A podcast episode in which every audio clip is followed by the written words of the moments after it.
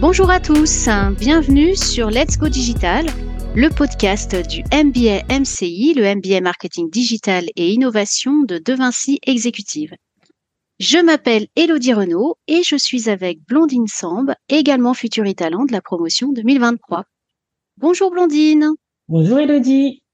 Dans cet épisode, nous allons parler des innovations technologiques au service de la médecine, un sujet qui te passionne particulièrement.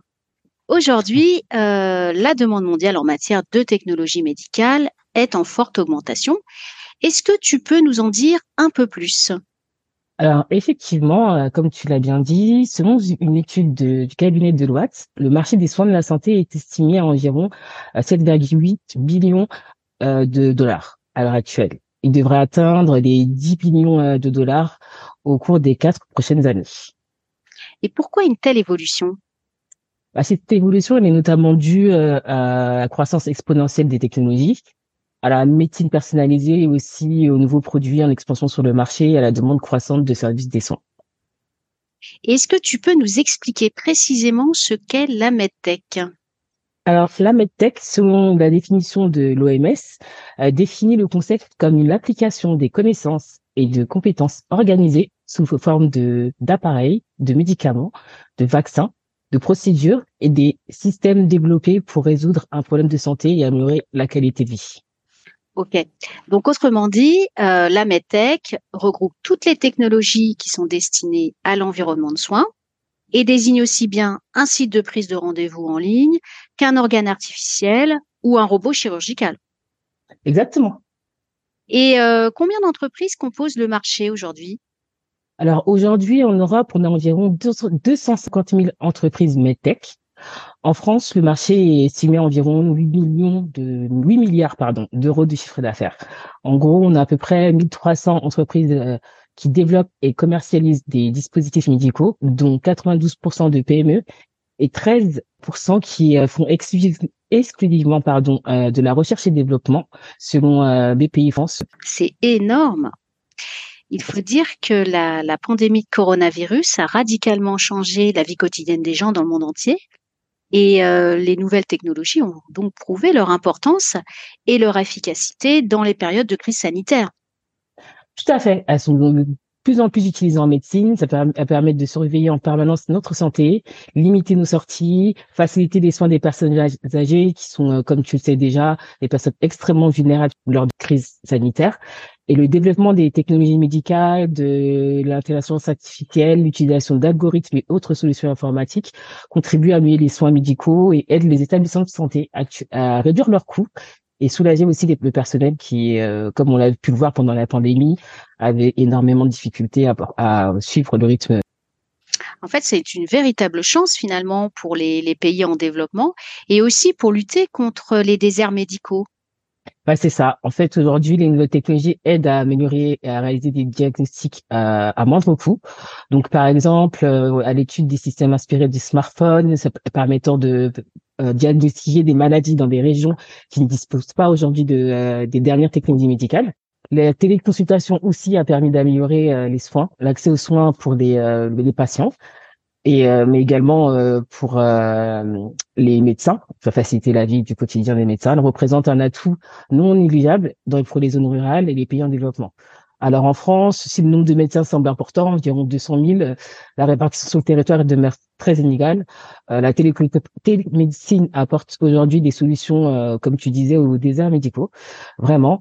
Et euh, ça permet aussi de développer des maisons de santé sur les territoires pouvant travailler en télé, téléconsultation avec des hôpitaux. Et grâce à ces applications, ça permet aussi de transférer des transferts de données médicales tels que les résultats d'analyse ou des radios, de, afin d'éviter en fait le transfert de patients parfois inutiles dans les services d'urgence. Comme euh, tu peux le constater, en fait, l'essor de la téléphonie mobile dans les pays en développement permet d'améliorer aujourd'hui l'offre de la santé euh, grâce à la télécommunication. En Inde, un patient vivant dans une zone rurale peut aujourd'hui euh, retirer un médicament en pharmacie avec un SMS de prescription euh, dans un centre de télémédecine. En Afrique, la télémédecine est utilisée comme des outils euh, de formation pour les étudiants, par exemple. Ah oui, donc on peut, on peut penser euh, finalement que le développement des nouvelles technologies au service de la santé va modifier considérablement le rapport entre médecins et patients. C'est exactement ça. Avec la télécommunication, euh, téléconsultation, pardon, le médecin et le patient n'ont plus euh, besoin d'être dans les mêmes pièces, ce qui permet aussi d'introduire une distance psychologique en plus de l'éloignement. Face à ça, les patients et les médecins sont, comme j'ai dit, ça améliore tout à leur quotidien euh, et le langage corporel est moins présent. Donc, euh, pour des personnes qui ont des problèmes de santé très importants, c'est c'est quand même euh, une évolution qui est qui est pas mal. Alors avec la multiplication, la multiplication des sites internet consacrés à la médecine, aujourd'hui les patients ont de plus faire de plus en plus de recherches par eux-mêmes. Et euh, c'est un bonheur hein, pour eux aujourd'hui, même pour, enfin pour nous tous, hein, je pense. Et les informations en ligne, grâce aux réseaux sociaux, bah, ça nous permet aussi de partager d'informations avec euh, les centres médicaux et qui, qui développent eux-mêmes du coup leur site aujourd'hui avec des infos pertinentes pour les euh, pour les malades, parce qu'effectivement sur Internet on peut aussi trouver pas mal de choses qui sont pas forcément des vrais résultats. Donc là, moi, les, les centres médicaux, eux, ont leur propre site officiel qui peuvent permettre d'avoir des réelles informations. Et le fait que les, nouvelles technologies biomédicales ne soient pas présentes partout dans le monde, euh, bon, on voit que ça a contribué à l'essor du tourisme médical. Certains patients vont euh, en effet chercher ailleurs euh, les soins innovants auxquels ils n'ont pas accès dans leur pays. Est-ce que tu peux nous en dire plus sur ça? Alors aujourd'hui, c'est vrai que la réglementation, elle varie selon euh, le pays. Donc euh, dans, dans, le domaine de la procréation médicale assistée, PMA. Donc on peut citer le cas des bébés à trois parents, par exemple, dont le Royaume-Uni a autorisé à la conception. Donc ça permet à des patients aujourd'hui, dont la réglementation n'autorise pas en fait à faire ce, ce type d'intervention. Ça permet aujourd'hui d'avoir accès euh, à beaucoup de, de patients des moyens de santé innovants qui, qui, qui n'ont pas dans leur pays d'origine. Donc, euh, mmh dans un autre domaine aussi, il y a des traitements de pointe contre euh, les cancers, comme euh, l'immunothérapie, qui ne sont pas disponibles partout. Donc, certains patients lancent des appels de, aux dons sur Internet pour obtenir des sommes nécessaires pour ces traitements, de, comme on dit, des traitements de la dernière chance, qui sont disponibles notamment aux États-Unis. Donc, mmh la pratique de la télémédecine au-delà des frontières soulève de nombreux problèmes en, en termes de responsabilité juridique et traduction, erreurs dans ce domaine pouvant mettre en danger la vie d'un patient. Oui, on peut également évoquer les, problèmes que la numérisation des données soulève en termes de confidentialité. Alors, je suis tout à fait d'accord avec toi. Ce sujet a été abordé notamment en France lors des États généraux de la bioéthique en 2018. Le fait d'ouvrir des données euh, qu'on appelle open data, il, peut pas à l'encontre du secret médical, comme tu l'as bien dit. Et en, vérité, et en février 2018, du coup, à la suite, un contrôle réalisé par la base SNIIRAM, la Commission nationale de l'informatique et de la liberté, euh, la CNIL, euh, a mis en demeure euh, l'assurance maladie afin de réformer en fait ses moyens de sécurisation de son site. Donc par ailleurs, de nombreuses données collectées à l'insu des, des, patients lors des recherches sur Internet ou des objets connectés pourraient être utilisées à des fins commerciales aussi. Donc c'est un peu hmm. le, le, contre, on va dire le contre-coup de ces, ces innovations-là en fait aujourd'hui.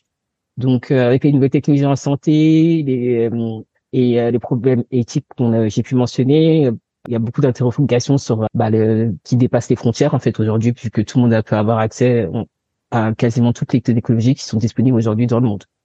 Donc, euh, mmh ce n'est pas qu'un problème qu'on doit résoudre à terme euh, nationalement, mais mondialement. Bien sûr. Et concernant euh, les technologies de l'information, euh, une multitude de solutions informatiques est, est, mise à la disposition des établissements de santé, des prestataires de soins, des patients et euh, de la population finalement dans son ensemble. De quoi s'agit-il précisément? Alors, il s'agit notamment des systèmes d'information cliniques utilisés dans les, organisations hospitalières qui permettent, entre autres, la gestion des dossiers de patients informatisés, résultats de laboratoire et d'imagerie médicale plus en plus de d'organisations euh, aujourd'hui utilisent la télémédecine, dont la, télé, la téléconsultation, les téléradiologies et les télésoins à domicile, qui euh, aujourd'hui permettent de fournir un meilleur accès aux soins de la santé aux patients qui sont géographiquement isolés ou qui ont perdu leur autonomie euh, liée à leur pathologie. Mmh. Bien sûr. Et, et qu'en est-il du coup de la téléconsultation? Bah, en France, euh, on a commencé à mettre en place le système de télécommunication euh, en euh, de téléconsultation, je vais y arriver, hein, en 2009. Donc, euh, le 10 octobre 2010, un décret a été publié pour définir la téléconsultation, la téléexpertise, la téléassistance et également la télésurveillance. Donc, les premières téléconsultations ont été effectuées dans les villes, euh, dans la ville de la Selle-sur-Biais, dans la région de, du centre de Val-de-Loire. Donc, ça a été à titre exceptionnel. Euh, pour pallier le manque de médecins dans cette zone. Donc, c'est à partir du 15 septembre 2018 que la télécommunication s'est répandue sur tout le territoire et devient aujourd'hui un moyen euh, de d'avoir une consultation réellement remboursée par la Sécu. Il y a des startups qui ont vu le jour, comme CAR, qui a, qui a été financé par AXA. Il y a Doctolib qu'on connaît tous, Medalis, Bien sûr. qui propose des téléconsultations et facilité d'accès aujourd'hui pour les euh, les patients isolés et éviter des déplacements inutiles, comme je disais tout à l'heure, et assouplir aussi tout ce qui est euh, euh, traitement administratif, c'est-à-dire qu'aujourd'hui, grâce à ces plateformes, euh, on a accès directement aux ordonnances, aux certificats, aux résultats d'examen. C'est super pratique pour le médecin et le patient. Donc après, au-delà de la mise en place de ces solutions, la téléconsultation, elle a deux enjeux importants.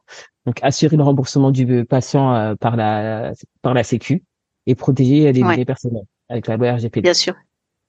Et, la Covid-19 a accentué la pratique euh, de la téléconsultation. Hein, on l'a tous vécu.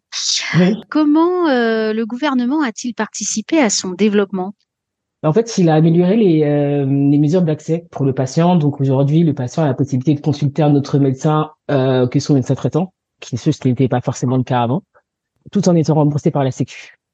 Ça donne aussi, comme je l'ai dit un peu plus tôt, bah, aux soins depuis l'étranger d'accès aux soins facilités, mais aussi euh, une meilleure disponibilité des médecins, parce que comme on le sait aussi, c'est compliqué d'avoir parfois des rendez-vous. Donc, avec ces différentes mmh. plateformes, ça facilite en fait euh, le, le traitement des patients. Bien sûr. Et l'avantage, c'est que le patient perd moins de temps aussi dans les transports et euh, les échanges de documents ou d'informations avec le médecin sont, sont d'autant plus simplifiés. Alors, la Medtech a beaucoup investi dans la robotique chirurgicale. Est-ce que tu peux nous en donner quelques applications concrètes? Alors, euh, il y a environ 10 ans, de ça, euh, il y a eu l'apparition du robot euh, chirurgical qui a été développé par Davinci Institute, pardon, et qui a vraiment révolutionné les méthodes d'opération aujourd'hui.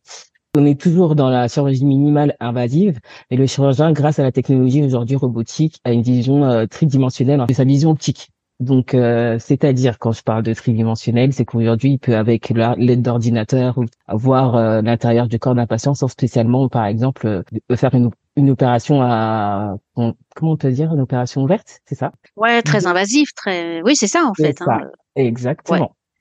Et après, il y a aussi d'autres avantages. Euh, ça permet de la, mobilité des sept dimensions euh, grâce aux articulations de ces euh, de ce robot et qui s'avère supérieur à celle de la main ou de la poignée du chirurgien. Pour la première fois, le, chirurgien il peut opérer maintenant avec assis sur une console et dirigeant à distance les caméras et les instruments. Donc mmh. oui, euh, on a eu pas mal de développement aussi en termes de robotique euh, initialement limité à l'urologie et aujourd'hui qui se répand euh, extrêmement rapidement dans la chirurgie cérébrale, thoracique, cardiovasculaire et gynécologique. Et ça constitue une formidable avancée technologique dans la prise en charge des patients. Hmm, les avantages sont, euh, sont indéniables. Hein. Opération moins invasive, euh, risque et infection nosocomiale diminuée, récupération du patient euh, facilitée. Exactement. Et c'est pour ça que aujourd'hui, on sait que le marché de la robotique chirurgicale devrait dépasser 3,9 euh, milliards de dollars en euh, euh, dépasser plutôt 3,9 millions de dollars en 2018 et pour aller jusqu'à 6,5 milliards en 2023, euh, selon une étude d'un cabinet qui s'appelle Market and Markets. Donc, comme on le sait, hein, bien qu'aux États-Unis, c'est devenu une pratique courante, en Europe, l'utilisation d'un système chirurgical comme celui de Davanci est en cours de développement. Et la technologie rend aussi un grand service au personnel euh, en situation de, handicap, notamment avec des prothèses euh, qui sont euh, toujours plus esthétiques, euh, plus fonctionnelles. Euh, je dirais même à quand les prothèses bioniques Alors, les chercheurs aujourd'hui travaillent énormément et constamment sur l'évolution des, des, prothèses, surtout en termes de performance, euh, pour provoquer des sensations perdues en termes de chaleur ou de toucher. Et euh, il pense également que dans 20 à 30 ans, la capacité de régénération pourrait être possible chez l'homme grâce aux prothèses, effectivement. Hmm. L'intelligence artificielle joue également un rôle prépondérant dans l'imagerie médicale, dans la détection d'éventuelles tumeurs dans les tissus humains. Oui, c'est vrai. Euh, tu as totalement raison. Aujourd'hui, elle ne substitue pas l'expertise des professionnels de santé, mais elle permet d'appuyer leur diagnostic. L'apport euh, à l'IA est, notable. Une rapidité d'exécution des tâches, de, des tâches de contourage, c'est-à-dire la zone anatomique à cartographier sur le corps, une détection plus fine et précise des tumeurs et une meilleure adaptation des traitements. Donc sur ce dernier point, l'IA prend en compte les changements physiques du patient, comme par exemple la prise de perte de poids, pour ajuster les doses, les dosages des traitements et éviter des complications qui pourraient toucher d'autres tissus euh, intacts. D'accord, c'est fabuleux. et euh, le, le, deep euh, le deep learning, euh, Kezako, je dirais, Kezako. Alors, c'est la véritable promesse de l'IA en imagerie. Alors, elle permettra d'analyser euh, sur un petit nombre de patients souffrant d'une même maladie, comme l'arthrose par exemple. La technologie serait de mesurer et détecter l'IRM des présymptômes impossibles de voir à l'œil nu, l'œil humain. Et le médecin pourrait prendre des mesures prédictives pour soigner les patients apparemment sains.